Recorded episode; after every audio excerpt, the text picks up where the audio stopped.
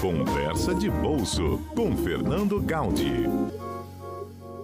Bom, para que a gente possa iniciar essa conversa com o Gaudi, eu só vou aqui dar uma atualizada na situação das eleições norte-americanas. O Biden já ultrapassou o Trump também na Pensilvânia, está cada vez mais perto de confirmar esta eleição. Não é isso, Gaudi? Isso mesmo, Fernanda. Bom dia a você, bom dia aos ouvintes do Conversa de Bolso. E o cenário que, que, que, se aproxima é o Biden sendo efetivado como o próximo presidente dos Estados Unidos, né? Apesar de toda a reclamação é, do Trump, mas os números estão cada vez mais apontando para isso, Fernanda. Exatamente. E aí, assim, a expectativa é do que pode acontecer no mercado, na economia, com uma vitória do Biden. O que muda efetivamente? O dólar caiu, tem caído nos últimos dias. É, o dólar tem, tem caído, né? É, então, de alguma maneira, isso, isso reflete um pouco menos de incerteza com relação à moeda americana. É, assim, de, de, certa maneira, é, esse resultado ele já está sendo refletido pelos mercados, né? Então, o mercado ele sempre se antecipa é, ao fato.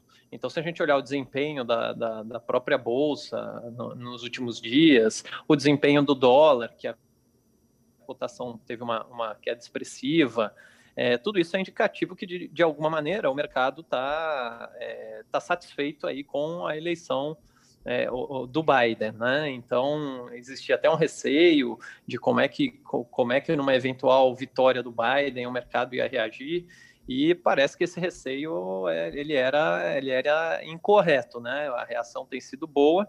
É, é importante também sempre olhar para a disputa que está acontecendo tanto no Senado quanto na Câmara lá nos Estados Unidos. Então, é, normalmente o que se tem é quando um partido ganha presidência, os, o, o, o outro partido, né, é, acaba ganhando lá o Senado e a Câmara. Mas dessa vez até o momento, você tem no Senado é, é, 48 cadeiras democratas, 48 cadeiras republicanas, né? E na Câmara tem mais democratas do que republicanos, né? 208 contra 193. Então, a gente tem aí um, um ambiente em que é, essas, essa, tudo isso se confirmando, aparentemente a gente vai ter um partido democrata aí com bastante poder e aí o mercado está reagindo positivamente, Fernanda e ouvintes, por conta muito do, do pacote de estímulos que se espera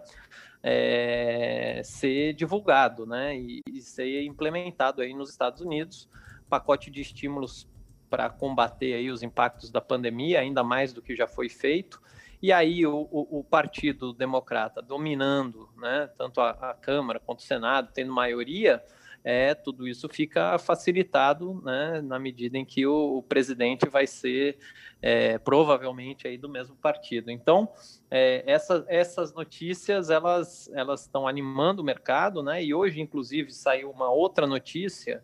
É, o mercado hoje tá, abriu em queda, né? As bolsas, a bolsa americana abriu em queda porque subiu muito nos últimos dias e agora praticamente já reverteu. Por quê?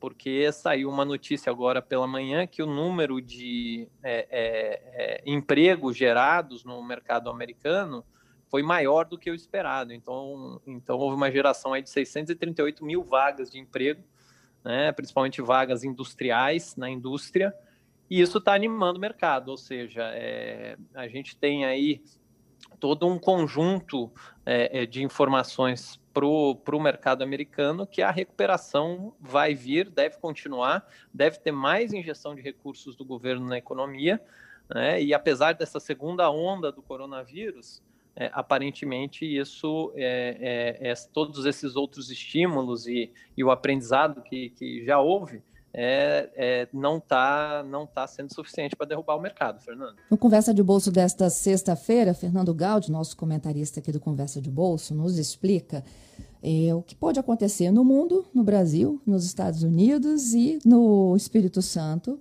numa possível vitória do Biden, né? Para a presidência dos Estados Unidos, essa vitória que está caminhando para ser concretizada. Volto com a participação de Gaudi Gaudi, a gente falava do, do, do, nosso cenário de exportação e importação. Uhum. Isso mesmo. É, e é uma coisa interessante que a tendência, Fernanda, é que a gente tenha um, na verdade, um impacto até positivo aqui para o Espírito Santo. Por quê? É, porque a política comercial do governo Trump sempre foi uma política é, é, de conflito, né, conflituosa, sem, principalmente com a China. Então, a gente acompanhou aí ao longo dos últimos quatro anos diversos episódios né, em que o Trump queria taxar mais produto chinês, aumentar é, é, é, imposto de importação, a China retalhava.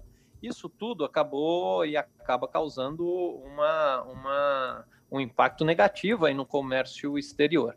Então, a tendência com o, o Partido Democrata entrando no poder é que essa, é, é, os Estados Unidos eles diminuam essa atuação mais conflituosa e, e passem a é, voltar com um diálogo mais forte, que é o que acontecia no governo Obama, por exemplo, né? e um comércio exterior mais forte.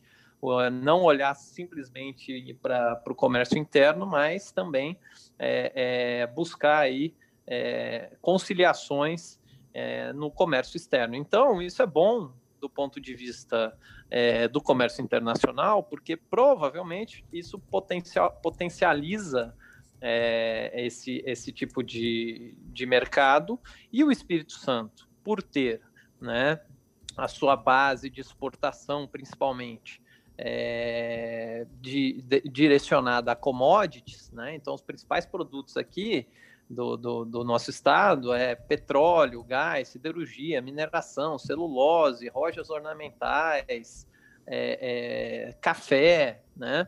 Então, esses produtos são os, é, são, são os principais produtos da pauta de exportação. E o principal mercado consumidor é a China.